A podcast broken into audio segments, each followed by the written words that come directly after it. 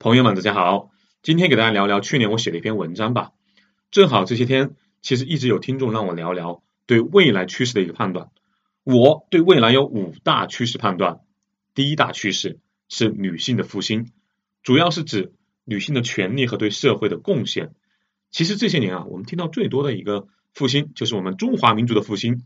对于这一点，无需质疑，一个自打秦汉时代就站到人类舞台中央的民族。在短暂的扮演了一百多年的配角之后，重新站回 C 位是历史的必然。我现在要提的是另一个伟大的复兴——女性的复兴。为什么说伟大？要知道，三十八亿年前，当世界第一次有了生物，就是雌性。接下来的三十亿年，也从来没有看到过雄性的影子。是雌性这一种性别，在漫长的时间河流里推动着生物的演化。他们要么……自我分裂繁殖，要么同配生殖。雄性直到五点八亿年前才出现，当然也有资料说是七亿年前出现的。雌性从来都是地球的主角，而且是唯一的主角。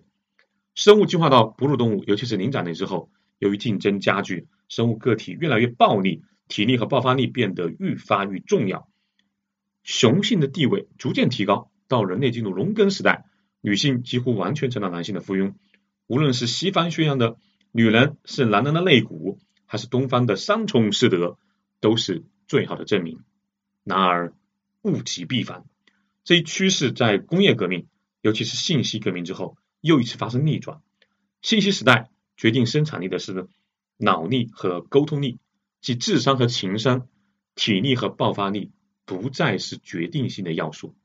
尤其是即将到来的人工智能时代，技术正好取代的都是男性的优势。你比如说，女性，男人不如人工智能；力量，男人不如机器。因此，在不久的未来，几乎所有男性占优势的职业都会被机器逐渐的替代，而女性擅长的感性和连接性、沟通性工作，很长的时间内都很难被机器人替代。因此，如果你现在很年轻，想要做有未来的生意，建议你做女人的生意。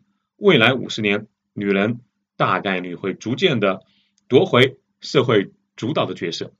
补充一句，以千年的尺度来看，男性注重外表，女性注重内在，是女性复兴大趋势下的一个支线。生物界啊，从来都是雌性占优势，为什么？因为它天生有生殖优势嘛，所以需要好好打扮的。从来是男人，而不是女人。和男性美相关的产业应该是下一个风口。第二大趋势，贫富差距变大，贫富差距会越来越大，国家民族会逐渐淡化，阶层会是区分人和人最大的标签。最新的调查显示，世界上最富有的六十二人的资产，相当于全球人口中最贫穷的三十六亿人的资产总和。这是现今全球社会财富分配模式的必然结果。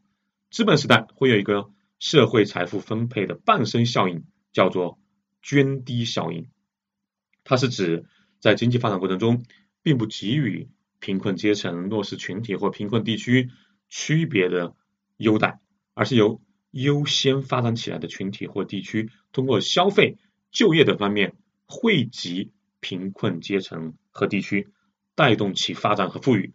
大家可以看一下中间那张图片啊，上层的杯子代表着富裕的阶层和企业家，下面的杯子代表员工和低收入人群体。酒代表赚到的钱，也就是财富。图中可以看到，利润首先会流到富裕阶层和企业家的手中，财富就像酒一样慢慢分配下去。很多人都认为人人都会分配到大致相同的财富，然而这种理想的财富分配方式建立在两个前提下。一个是经济增长率高，有足够的酒；一个是所有人对钱的欲望都是一样的，也就是说杯子是一样大的。在过去经济增长率很高的年代，可供分配的财富比较多，贫富差距并不大。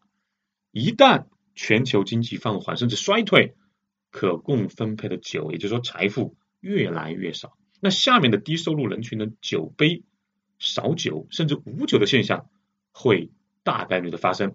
另外，机器时代，特别是人工智能时代，到来之后，让更多的体力劳动者丧失工作，贫富阶层的差距会越来越大。再加上虚拟现实技术的发展，苏盼甚至可以做一个大胆的预测：一百或者一百五十年后的人类，百分之九十九的人从一出生就活在如黑客帝国般的虚拟现实中，剩下的百分之一的人类精英，在人工智能的帮助下，维持虚拟社会的运转和积极的探索外太空。第三大趋势：人工智能的强势崛起。人工智能是最近五年很火的一个概念，但这个概念怎么火都不为过，因为这是三十八亿年地球生物史最大的一次变革。这一块我会在以后的节目中做详细的讨论。这一趴我们只细聊人工智能的生产领域的应用和可见的趋势。苏胖认为，这个世界上啊所有被人类使用的物品，包括无形的物品，本质而言。都是人类各种器官功能的一个延伸。你比如说啊，石器的使用是人类两手功能的延伸，火的应用是人类肠胃功能的延伸，或者说是一个外挂吧。可以供骑乘的马和马车是人类脚力的延伸，之后的什么汽车、飞机只是延伸的进一步强化。望远镜和电话分别是眼力和听力的延伸，算盘、计算器。来自计算机是人类脑力的延伸，只有人工智能是人类本体的延伸。也就是说，其他的物件都是在人类的一个或者几个功能上做的延展和替代。而人工智能，尤其是强人工智能，在不久的将来可以全面替代人类几乎所有的功能，包括繁殖功能。机器迟早会生产机器的。按照现在人工智能发展趋势看，快则二零四五年左右，慢则二零六零年左右，会达到强人工智能时代。所谓强人工智能是什么？那建议大家看一部电影《机械公敌》，定义你的智能机器人就是强人工智能。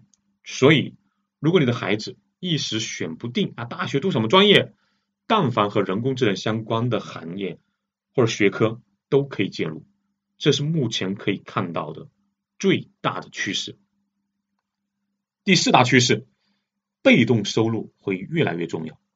什么是被动收入？所谓被动收入，就是指我们没有从事任何主动性的工作，却仍然可以为我们产生额外的收入来源。比如啊，买房者对租房者收取的房租费，原作者获得的版权费，以及音频、视频的版权分红。当然。还包括银行的定期理财产品，以及股票增值和基金定投的收益等等。用一个很通俗的话来说，就是躺着赚钱。税后嘛，税子的那个税啊，税后收入。千年的人类文明史告诉我们，被动收入的财富拥有者比主动收入的地位和财富要高很多。或者说的更直白一些，以被动收入为生是进入。中上层社会的一个重要标志。原始时代的酋长、大巫师，农耕时代的地主、皇帝、国王啊，说到底是最大的地主。普天之下，莫非王土嘛？资本时代的投资人、企业家，如巴菲特、比尔盖茨等等吧。千年流变，被动收入的模式也在变。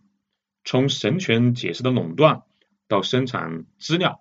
和生产要素的控制，但社会精英对被动收入的欲望从来没有变过，而且一直在增长。正因为如此，这千年来社会的贫富分化随着被动收入的增加一直在拉大。资本时代，尤其是人工智能和后信息时代，被动收入会在更大程度上决定你的财富阶层的多寡。看到这里啊，你可能会说，我也想有些被动收入，可是，在房价泡沫、比特币和金价高企、股市萎靡的情况下，我不知道投哪里。版权，如果你有能力成为版权的原作者，最好就像书胖这样子；如果不行，就用资本直接购买版权。原因何在？还是回到千年历史卷轴上会看得更清楚。农业社会刀耕时代，土地是稀缺资源，农业经济、农具、水利大规模创新，所以民以食为天，君以民为天。工业时代、机器时代，资本是稀缺资源，工业经济、机械设备大规模创新，工业社会叫后农业社会。因此，时间就是生命，效率就是金钱。信息社会、网络时代，知识就是稀缺资源。知识经济、高新技术大规模创新。信息社会也叫做后工业社会。社会的历史名言是：知识就是力量，科学技术是第一生产力。后信息社会又叫做哲思时代，创意和文化是稀缺资源。创意经济。文化经济，谁拥有智能机器人无法完成的创意和文化，谁就是 king，就是国王。书籍的版权你很难拿到，影视的和游戏的版权门槛相对较高，动辄上千万、几千万，甚至有过亿的。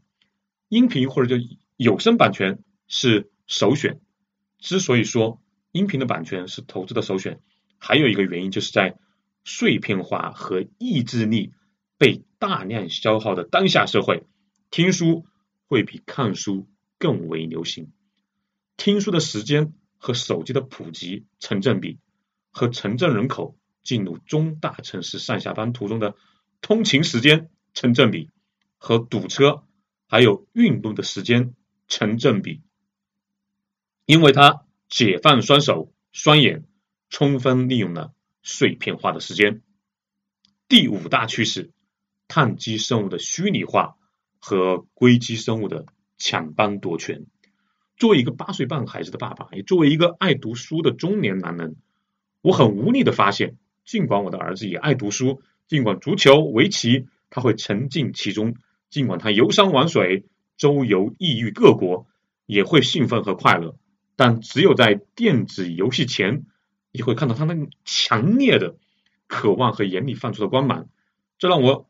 想起了大学期间的室友啊，我那个室友他是盛大网络游戏传奇的铁粉，自从迷上传奇之后，就把好不容易追到的漂亮女友放在了一个不闻不问的角落吧。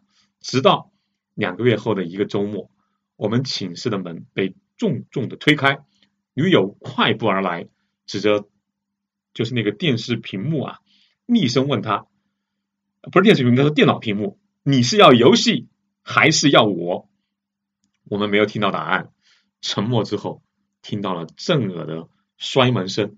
后来我们问他啊是什么力量，让他可以放弃好不容易追到的这么漂亮的女友？游戏让我更快乐。听到他的回答，我们一众单身汉目瞪口呆。那时候我就在想，我们人类如果哪天灭亡，很有可能就是因为游戏。记不记得我之前说过一个猜想，就是我们为什么一直没有找到其他的生命？我说的是地球之外的生命啊。很多科学家认为是因为太远了，或者其他的文明被核战争毁灭了。我个人认为，所谓的大过滤器，就是绝大多数文明到了一定程度之后，它不是向所谓的物质世界发展。而是转向了虚拟的，或者说精神的世界，它向内了，所以都失去了繁衍和开拓的欲望。要知道，传奇啊，那时候吸引人很可能是因为体验感和低消费，还有及时快乐的那种心理。游戏本身，游戏本身啊，其实并不算太精良，也不足以让我们所有的感官获得享受和满足。但游戏在快速的进化中。尤其是虚拟现实和游戏相结合之后，这种进化的速度啊，在进一步加速。一旦可以欺骗你所有的感官，那你分不清哪个是虚拟，哪个是现实的时候，也就是说，虚拟强虚拟现实实现之后，就像《黑客帝国》那样，人类还有几个人愿意生活在众生皆苦的现实生活中？那会是一个大大的问号。所谓硅基生物的抢班夺权，通俗点讲就是智能机器人最终取代了人类，碳基生物因为身体和脑力的局限，最终会输给体力和脑力上限更高的硅基生物，也就是智能机器人。这个趋势从大量的机器手臂替代工人和电脑打败了世界的围棋冠军，已经初见端倪。也就是说，在地球上三十八亿年的碳基生物进化史，很有可能只是给硅基生物的出现和发展做的铺垫。